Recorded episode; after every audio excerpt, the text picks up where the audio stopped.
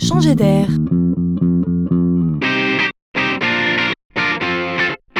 C'est la chronique de Laurent Collen. Imaginez un photomaton.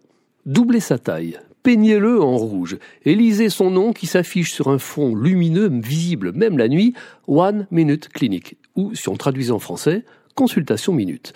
C'est ce qui est en train de fleurir en Chine. Et voilà que sort de terre le tout premier cabinet médical sans personnel. Ici, pas besoin de rendez-vous. Le ou la patiente devra simplement décrire ses symptômes et fournir éventuellement des résultats d'analyse. Le robot, caché derrière l'écran, armé d'intelligence artificielle, se réservera le droit de bombarder le patient de questions jusqu'à produire un diagnostic et une prescription. Notez bien que ceux-ci seront validés par un vrai médecin en chair et en os. Pour en arriver là, le robot en question a analysé et modélisé les informations issues de près de 300 millions de visites médicales. Il est capable de détecter près de 2000 maladies ou affections courantes.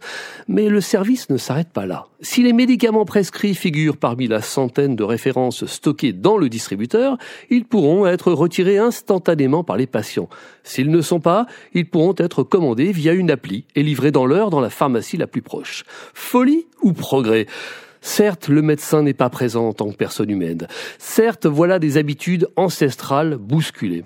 Et si on ne voyait ici qu'un service supplémentaire précieux, car accessible par n'importe qui à n'importe quel moment? Et si on ne voyait ici qu'une traduction moderne de la bienveillance médicale? Quoi qu'il en soit, c'est une excellente nouvelle pour les déserts médicaux.